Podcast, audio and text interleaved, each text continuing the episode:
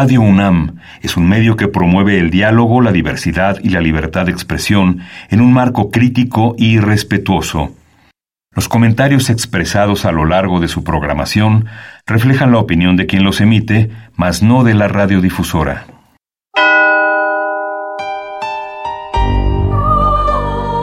Abrazados por la luna para morar en la oscuridad y explorar los misterios al interior de cada uno de nosotros.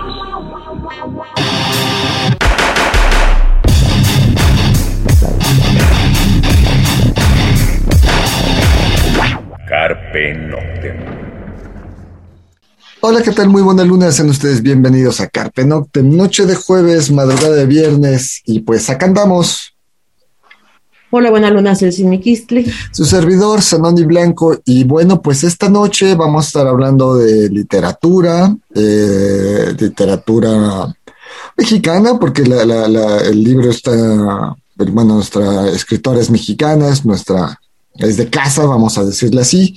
Literatura de terror, literatura un poquito de ficción, porque hay cosas que no son tan ficción. Independiente o editoriales nuevas también. Exactamente, eh, editoriales independientes. Y bueno, vamos a estar hablando de un libro y para ello, pues antes de hablarles del libro, pues tenemos a su escritora, este, a quien le pedimos que se presente. Hola, buenas noches a todos, a todo tu auditorio. Muchísimo gusto de conocerlos, muchísimo gusto de estar aquí. Mi nombre es Tere Rodríguez Bustamante, mi nombre de escritor es GT Rodríguez y Bustamante.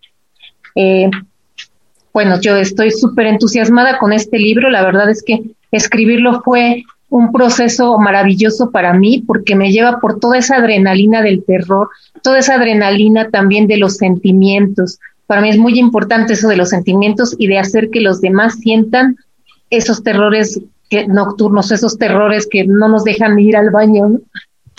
Bien, pues de eso ahorita vamos a estar platicando un poquito de, tu trayectoria como escritora y bueno, obviamente sobre este libro. Eh, no les decimos el nombre, vamos a escuchar la primera rola y ahorita regresamos ya para hablar de todo esto. Nos vamos a dejar en suspenso unos minutitos. A ver si intuyen de qué se trata. A ver si intuyen de qué se trata. La rola, bueno, arrancamos banda nacional, vamos con Hocico, esto se llama Possessed. Pues lo escuchamos y regresamos.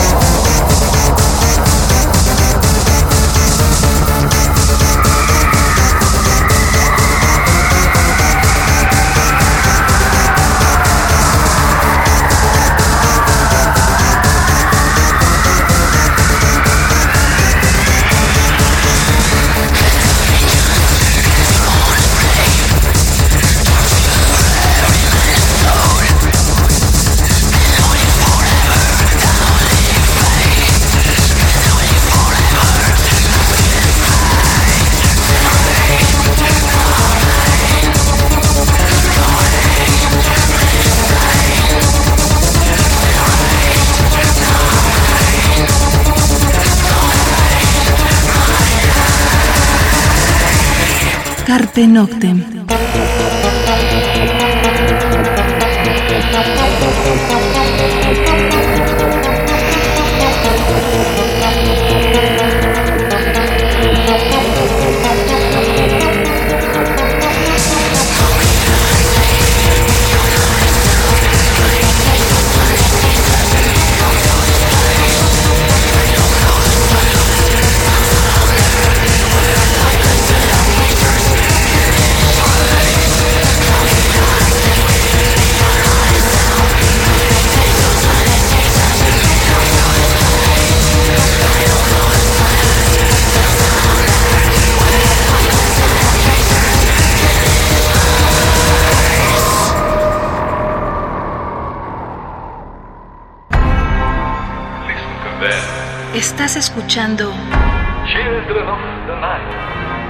Noctem. What music Bien, eso fue Hocico, la canción Possessed. Y bueno, pues arrancamos el programa. Bueno, Tere, eh, platicanos un poco de, de- de tu historia, un- una breve semblanza de, de lo que de lo que ha sido tu trabajo como escritora, eh, si es tu primer libro, si, si tienes anteriores, cómo te metiste en este mundo de, la literatura. Bueno, muchas gracias. Mira, yo creo que todo escritor traemos una historia de muchísimos libros que lees, ¿no? Primero, para ser escritor necesitas haber sido un lector. Yo les digo que luego si te pudieran tomar el ADN, también podrían salir muchos libritos ahí dando vueltas en la sangre, ¿no? Pero yo obviamente sí, también leí muchísimo. Tengo una familia que también siempre amó los libros, pero también amó el terror. De chica, de chicos, nosotros, nos, nuestros tíos nos introdujeron muchísimo en películas de terror, en libros de terror. Nos leían en las noches, por ejemplo, recuerdo La Niebla, ¿no? Todos los libros de, este, de, Dios mío, de Stephen King, de Drácula, de Bram Stoker, ¿no? Y nos, diario nos lo iban leyendo. Y esa adrenalina que te va quedando todos los días de qué más va a pasar, qué van a decir, pues eso fue algo que se me fue metiendo. Y a mí se me hizo adicción, me encanta el terror porque siento que es algo que también te da vida, ¿no? Porque es algo que no te lo puede dar otra cosa. Yo amo también, por ejemplo, ir a las casas de terror porque grito y, y grito y me río, porque precisamente sentir. Digo, el terror te da esa, esa sensación de vida también, ¿no? Si gozas fuerte el terror, gozas fuerte también el amor, gozar todo, pero porque vivimos una sola vez. El terror a mí, por ejemplo, aparte de que es eh, de mi familia, la verdad es que me ha dado, me ha abierto mucho esas puertas a los sentimientos, esas puertas también a cuando empiezan a platicar las personas de eventos de terror, te acuerdas de muchísimas cosas, ¿no? Y todo lo que van platicando va haciendo a un escritor también. Tanto lo que lees, lo que te platican, lo que escuchas de las leyendas. En México tenemos tantísimas leyendas de este tipo y todo, todo lo que uno vive. Entonces, lo que yo, yo más busco y por qué me he ido hacia el terror es precisamente por esa adrenalina que corre, que corre, que dices, exprimámosle a la vida lo mejor, todo lo que te haga sentir, ¿no? Por eso yo me incliné más al terror. Empecé a escribir en esta novela algo de romance, pero tenía que irse siempre al terror. Terminó siendo más terror. También hay una historia de romance adentro, porque no es únicamente un terror tiene escenas de terror fuertes, muy fuertes, que muchas personas me han dicho, es que ya no puedo ir tan fácilmente al baño en la noche, ¿no? Ya luego les platicaré, pero me fui por el terror por eso. En la historia de mi familia hay muchas historias, como en muchas de México, ¿no? Muchas historias de leyendas de terror en las casas. Tuve un tío que acaba de morir, tío en segundo grado, acaba de morir hace como cinco meses y era exorcista. Era, él era franciscano y exorcista. Y cuando éramos niños, teníamos esas reuniones de familias grandísimas y nosotros como a los chamacos nos decían, ¿no? Los chamacos se van a jugar, váyanse a jugar y se quedan los grandes a escuchar las pláticas de grandes. Pero cuando llegaba a ir el sacerdote, pues sabíamos quienes ya sabíamos que íbamos a oír historias interesantes y entonces nos escondíamos abajo del mantel o atrás del sillón donde se pudiera, ¿no? para poder escuchar y después ahí estábamos platicándoles a todos los demás lo que se platicó. Obviamente todas esas, te creas las imágenes en la mente y esas imágenes siguen dando vueltas y vueltas y vueltas. Y yo al empezar a escribir fueron de las cosas que también quise expresar o sacar, ¿no? Porque para mí, te digo, fueron como entusiasmo, como será, no será, toda esa incógnita que siempre te queda desde niño, ¿no? y luego que en, los sueños o al leer vas entremezclando todo lo demás y tú solito vas haciendo tus propias historias, que en mi caso, pues varias han terminado en escrito, ¿no? Y especialmente en este libro de este libro. Ok. ¿Tu familia es de aquí, de la Ciudad de México? ¿Tú eres de la Ciudad de México o son de, de alguna parte del interior de la República? Yo ya nací en la Ciudad de México, mi mamá sí, mi papá es de Torreón, Coahuila, mi abuelita llegaron a Guadalajara, ella, eh, su papá venía de Francia, pues sí, también con familia de parte de mi abuelito de San Luis Potosí. Ahí vienen muchísimas leyendas que he oído en toda mi vida. Es que justamente por eso te hacía la pregunta, porque la, digo, obviamente cada ciudad tiene, tiene sus historias y tiene sus leyendas, vamos a decir así, pero la provincia mexicana tiene unas, un acervo maravilloso de, de, de esas historias, ¿no? Cada pueblito, cada calle, cada callejón, no sé, hasta la, lámpara, el poste de algún lugar te pueden contar una historia, ¿no? Por eso te hacía la, la, la pregunta, porque al final de cuentas, pues todo esto le da sabor a un texto del cual vamos a empezar a hablar a partir de la siguiente rola. Vamos a escuchar, pues lo que sigue es eh, Lords of Acid, la canción se llama Outcomes the Evil, y bueno, escuchamos esto y regresamos. Half a pound of tuppenny rice, half a pound of treacle. That's the way the money goes. Pop goes the weasel.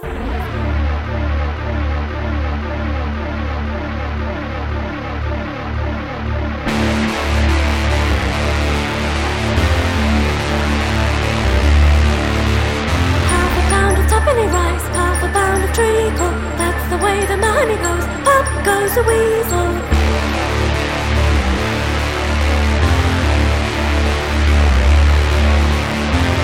Pound of heroin, half a pound of treacle. That's the way the story goes. Out comes the evil.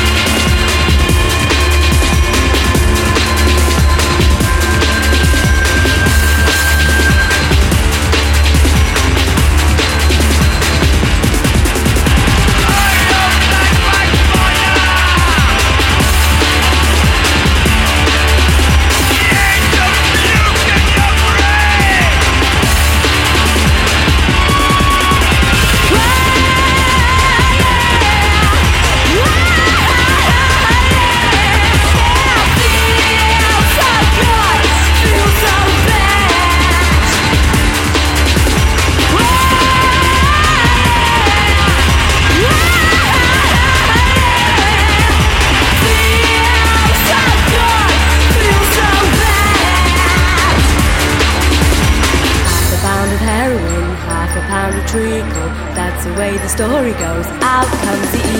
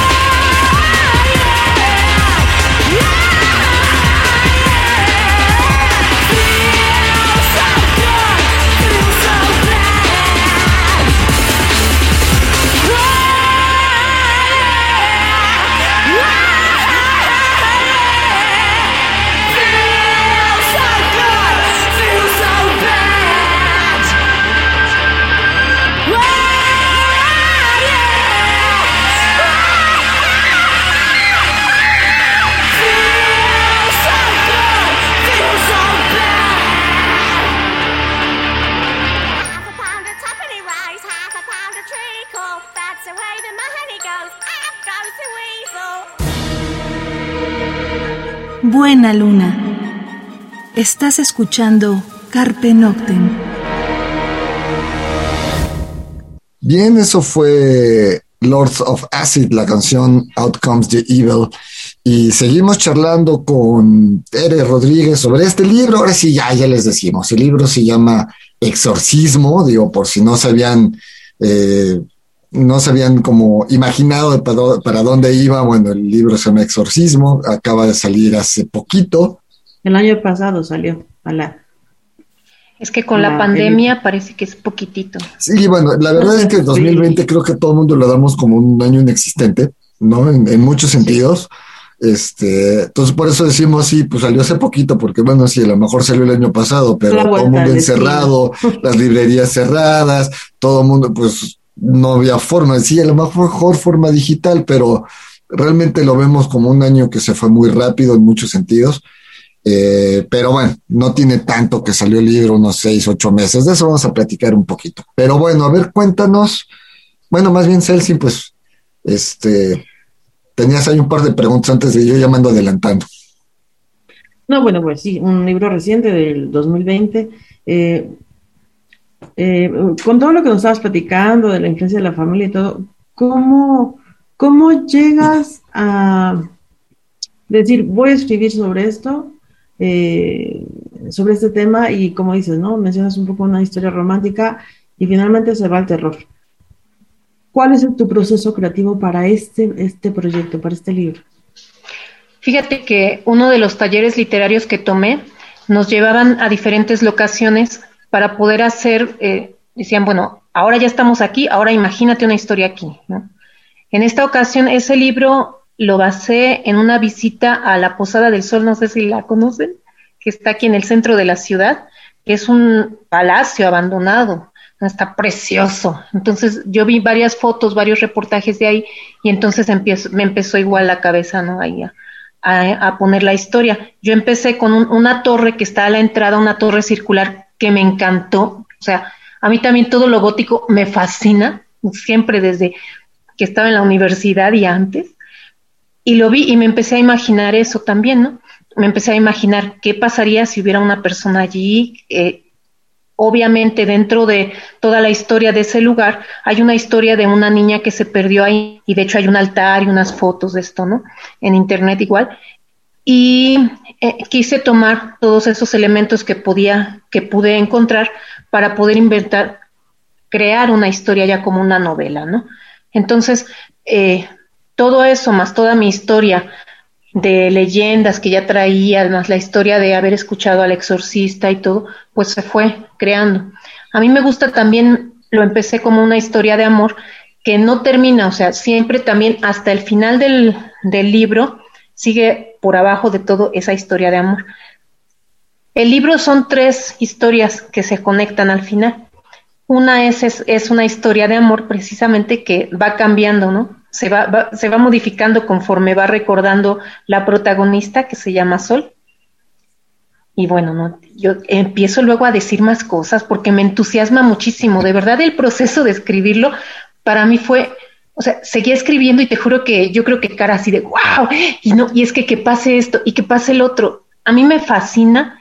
Y ahorita a la fecha, fíjate que tuvimos una presentación hace poco y llegó una chica que me entusiasmó muchísimo también porque me dijo, ¿cómo ves que eh, yo ya te quería conocer, supe que iban a estar, que ibas a estar aquí y vinimos, se trajo a dos amigas, porque en un taller literario estudiamos tu libro. Y yo dije, wow, qué padre, ¿no? Y se vinimos desde el sur para acá la presentación porque vimos en Facebook que ibas a estar y vinimos para que nos firmaras el libro.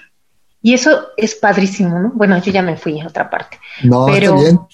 Hablando de este proceso creativo, por ejemplo, y de todas estas historias, ¿cómo lleva, cómo le, eh, como escritora, cómo decides qué sí y qué no? Porque la cabeza y la imaginación y con toda la historia que traes, lo, todo lo que nos contaste desde niña, lo que escuchabas en tu, es muy fácil de repente tener una enciclopedia, decir, no es que este libro ya se me va a ir a un segundo, tercer, sexto tomo, o incluso puede ser que ya estás recapitulando, estás releyendo cosas, de repente digas, no, esto ya no va. porque entonces esto me desvía a otro punto. ¿Cómo tomas la decisión de hacia dónde encaminar tu libro? Algunas cosas seguro son difíciles. ¿Cómo lo logras? Fíjate que sí, sí, la cabeza eh, es una inventiva, inventiva, inventiva, y precisamente yo lo que hice más fue eh, igual ir clasificando qué entraba, y no te voy a mentir, tengo temas pendientes ahí que, digo, luego voy a escribir de esto y luego de esto, y me han dicho, oye, yo quiero saber qué va a pasar con esto que dejaste por ahí, ¿no? Y sí, saber estructurarlo, igual es, eh, a veces es difícil y precisamente luego te tienes que regresar a retomar, ¿no? Porque si no se va a un texto muy amplio. Lo ideal también, lo que me pidió la editorial fue un cierto número de, de páginas, ¿no? Entonces, en ese número de páginas hay que estructurar toda esa pues toda esa historia coherente y que no le falten cosas. hay varias historias, hay tres historias, como te digo, que se mezclan principalmente, y es estructurar que se entiendan, que el lector no se me pierda, para que pueda llegar a sentir el objetivo que yo tengo, que les comentaba, que es sentirlo en tu piel, ¿no? Yo una vez leí un libro, por ejemplo, que era invierno, que yo les he comentado otras veces, era invierno y yo estaba leyendo ese libro de un invierno en Rusia, ¿no? y dije, Dios mío, me está dando mucho más frío, mejor lo voy a dejar de leer y lo leo cuando haga calor, ¿no? Entonces, algo así quiero, algo así me gusta cuando me dicen el comentario, ya no puedo ir al baño sin, este, sin la luz prendida o cosas así, o el comentario ese de, me hizo llorar tu libro. Van como cinco personas que me dicen, es que tu libro me hizo llorar y es un libro de terror, ¿no? Y digo, qué padrísimo, porque entonces lo sentiste hasta desgarrarte, ¿no? Como, como yo también les he dicho, las películas, tú las ves la imagen y te la están dando, pero en el libro es tu imaginación, entonces puedes sentirlo en todas partes, ¿no? Y escuchas un, ruidito y ya estás saltando. Y eso sí da mucho miedo, pero también da entusiasmo, a mí me encanta. Bien, vamos a la, siguiente rola para entrar a hablar un poco de la historia del libro. Lo que vamos a escuchar eh, no es una rola darky, ojo, a la, gente que escucha normalmente este programa, lo que vamos a escuchar es, son los gran, dos maestros, Brian Eno y David Byrne. Lo tomamos de un álbum que se llama My Life in the Bush of Ghosts, que saliera en el 81. Pero este álbum lo que tiene es que son 13 tracks, 13 audios que llegaron completamente ajenos a ellos y ellos musicalizan. Y lo que escogimos se llama The Jezebel Spirit y es justamente un exorcismo todo lo que escuchan de voz es un exorcismo grabado por ahí del 77 en la ciudad de Nueva York y que después los maestros David Vine y Brian Eno van a musicalizar. Vamos a escuchar esto y regresamos.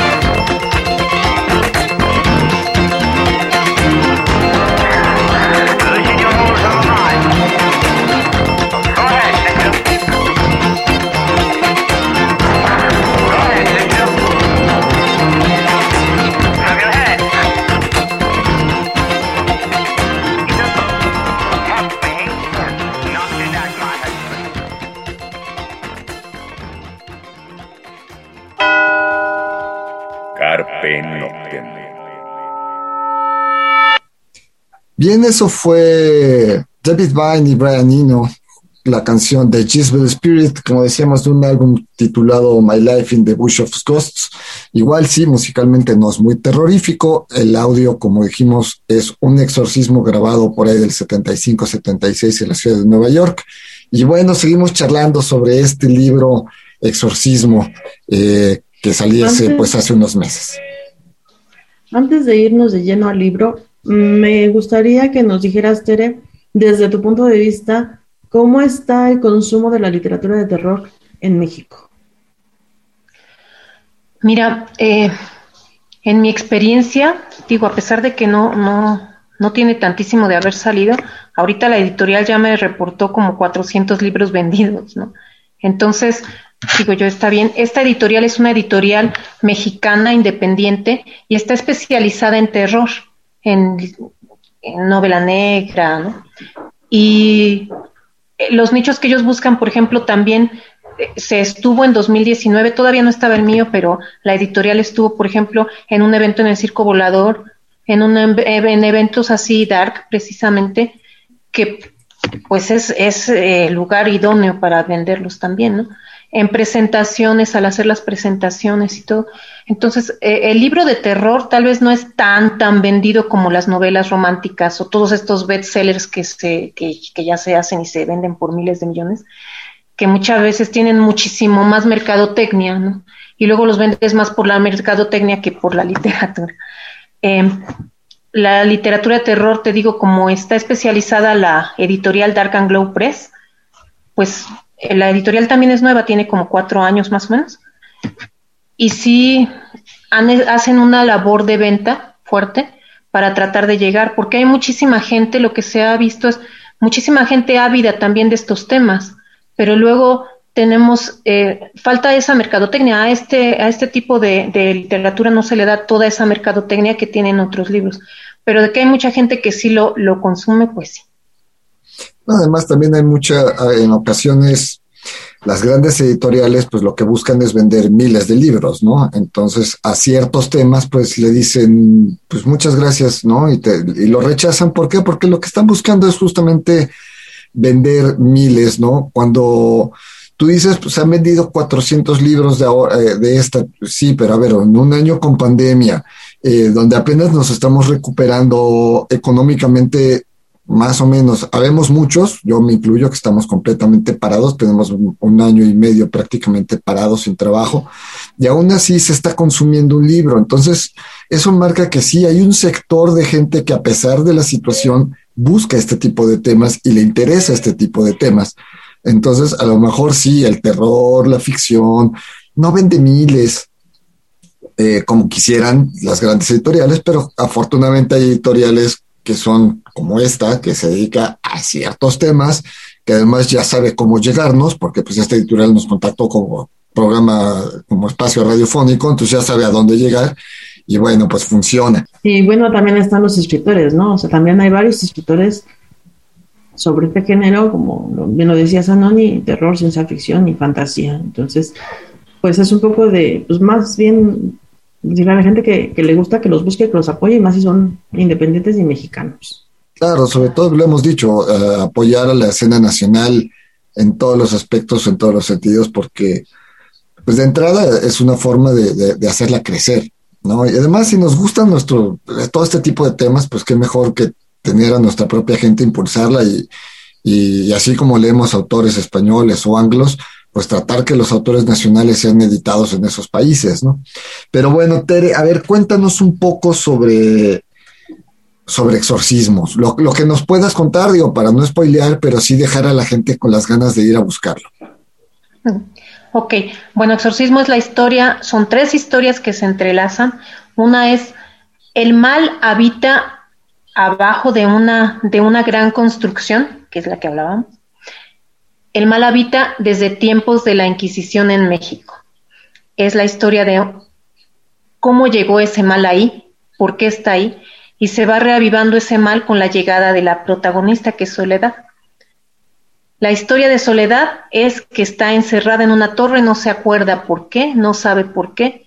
Poco a poco, por varios eventos que pasan ahí mismo, a su alrededor, va recordando y va pasando por esa subibaja de emociones una montaña rusa de emociones que van desde el odio máximo de querer destrozar y sacar entrañas y partir corazón y sacar ojos con sus uñas, hasta la emoción del amor, no hasta lo más sublime.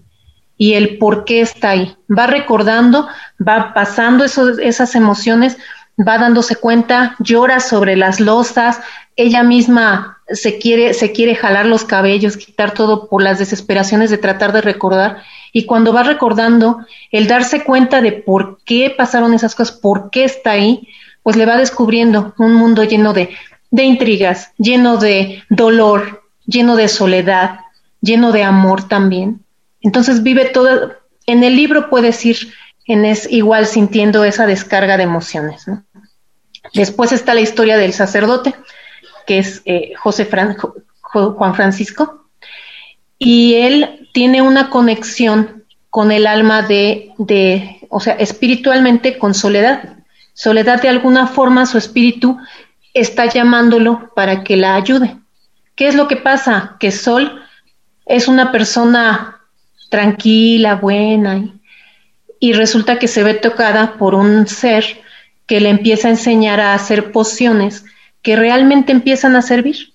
Y esas, eso ella primero dice, ah, bueno, yo quiero hacer el bien y, y, quiero ser la mejor persona del mundo, ¿no? Y ayudar a todo mundo. Pero ese mismo, eso mismo le va jalando hacia el mal, hacia el mal, porque primero ve que, es, que resulta, pero el mal te puede engañar, ¿no? Entonces te engaña de una forma y ahí vas, y ahí vas, y poco a poco se va metiendo a un mundo oscuro, totalmente oscuro, oscuro, que ya ni siquiera se da cuenta de lo que está haciendo. Es tan así que está implicada hasta una niña ahí, que pues ahí en el libro van a saber qué es lo que pasa, ¿no? Hay escenas muy fuertes de terror, fuertes. También hay otra escena de un chico que está en, en haciendo misas, eh, dentro de misas negras y todo esto. Entonces tiene escenas muy fuertes. De hecho, el primer capítulo te conecta con el último, que son escenas totalmente del exorcismo. En este exorcismo no está un demonio, sino está la vida de una bruja. Él es el espíritu de una bruja. Y viene dentro, de, dentro también la historia de la bruja, que esa es la tercera persona, ¿no? Es Soledad, el sacerdote y la bruja. La historia de la bruja viene también como a, a ejemplificar cómo podemos nosotros decidir cuando tienes un dolor muy fuerte, decidir entre el bien y el mal, ¿no? O la luz y la oscuridad. Y la bruja dice, yo prefiero quedarme con toda mi venganza y absorbe y abrazar toda mi venganza, ¿no? Y ella como abraza todo eso y se siente eh, que se dona totalmente, ¿no? Se dona totalmente ese mal y dice, pues yo de aquí soy y para adelante, ¿no? Hace varias, varias, eh, es que ya iba a espolear más, hombre. es que a mí me fascina, Es me que eso fascina. pasa. Pero, pero tiene ella dos veces la opción, ¿no? Y ella dice, a mí me, va- yo quiero, yo abrazo mi, mi maldad y soy feliz así y voy adelante, ¿no? Entonces, es toda esa historia y cómo, cómo ella, cómo un dolor en la historia de, de las brujas, cómo un dolor tan fuerte también te puede llevar a esas decisiones, ¿no? Y en esas decisiones, pues ya tú, de, tú, tú sabes qué hacer. Aradia se llama la bruja. Ella se llama, tenía otro nombre, pero al ya decidir y, y como que su graduación de bruja, ella se cambia el nombre y escoge Aradia. Aradia es, eh, em, viene también, pues todo les digo que viene de libros que uno va leyendo, ¿no? Yo para, le- para hacer este, pues también leí el Maleus Maleficarum, por ejemplo, y hay un libro que es el libro de las brujas eh, Aradia, eh, que es una recolección hecha por un, por un antropólogo en, en Italia de todos los, rituales que se hacían a una diosa que se llamaba Aradia, precisamente, que era una diosa pagana de ese tiempo con rituales sangrientos terribles. Entonces, ella, cuando escoge graduarse de bruja, se cambia el nombre. Y para eso, obviamente, pues tiene que hacer sacrificios y todo, ¿no? Eh, Vienen descritas todas esas, eh, todos esos actos que hizo para su graduación, ¿no? Y ahí, bueno, está implicado un gran dolor. Eso es lo que varias personas igual me han dicho, es que pobre de la bruja, ¿no? ¿Cuándo vas a escribir más de la bruja? Ya luego, luego, luego escribimos más de la bruja. Bueno, vamos, La siguiente novela sobre, sobre Aradia. Aradia. vamos a la, a la siguiente rola. Eh, vamos a escuchar a Incubus Sucubus. Esto se llama All the Devil's Man. Lo escuchamos, regresamos.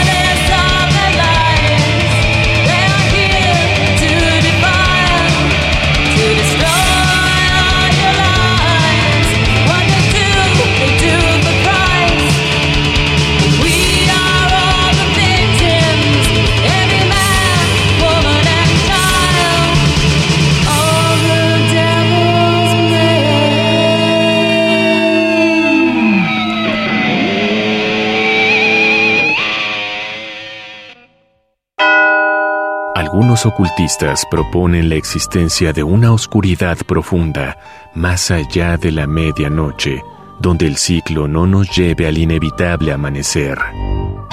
Disfruta la noche en la búsqueda de la oscuridad completa, perfecta. Carpe Noctem. Radio UNAM, experiencia sonora.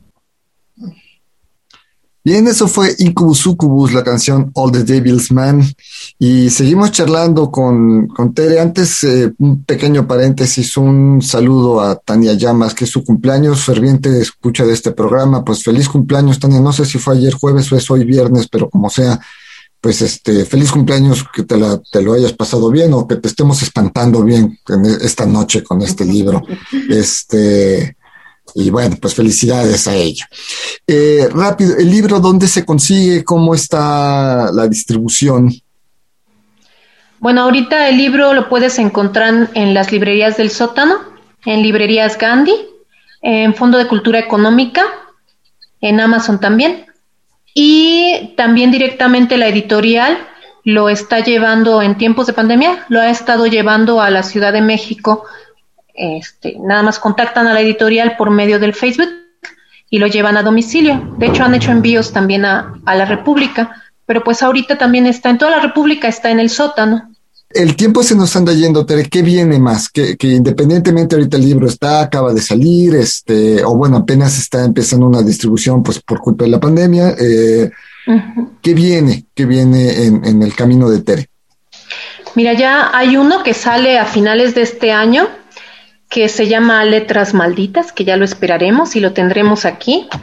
Y eh, bueno, obviamente ya se hace adicción también el escribir y tengo como otros cuatro cinco y otros 20 en la mente. Estoy escribiendo otro, pero ese es sobre el suicidio, también ese, eh, pues también ese me encanta, fíjate, es un poco más difícil de escribir. Eh, Como me gusta mucho escribir esta parte de los sentimientos y de que uno llore y, y sientas y sudes y todo cuando estás leyendo, ese me ha dado un poco de, estoy escribiéndolo y digo, no, hasta ahorita, aquí, hasta hoy, hoy hasta aquí, ya, después sigo. ¿no? Entonces sí, eh, yo creo que ya esa adicción a la escritura no creo que la vaya a dejar y ya les vendré a presentar todo lo demás que viene saliendo de terror. Bienvenido. No, pues eso será siempre bienvenido. Eh, vamos a otra rola más. Antes de despedirnos, vamos a escuchar a Warlock. Esto es Touch of Evil, una rola, pues también invitada, es más metalera, pero pues tiene que ver, justamente hablando de brujas y demás, pues Touch of Evil, Warlock.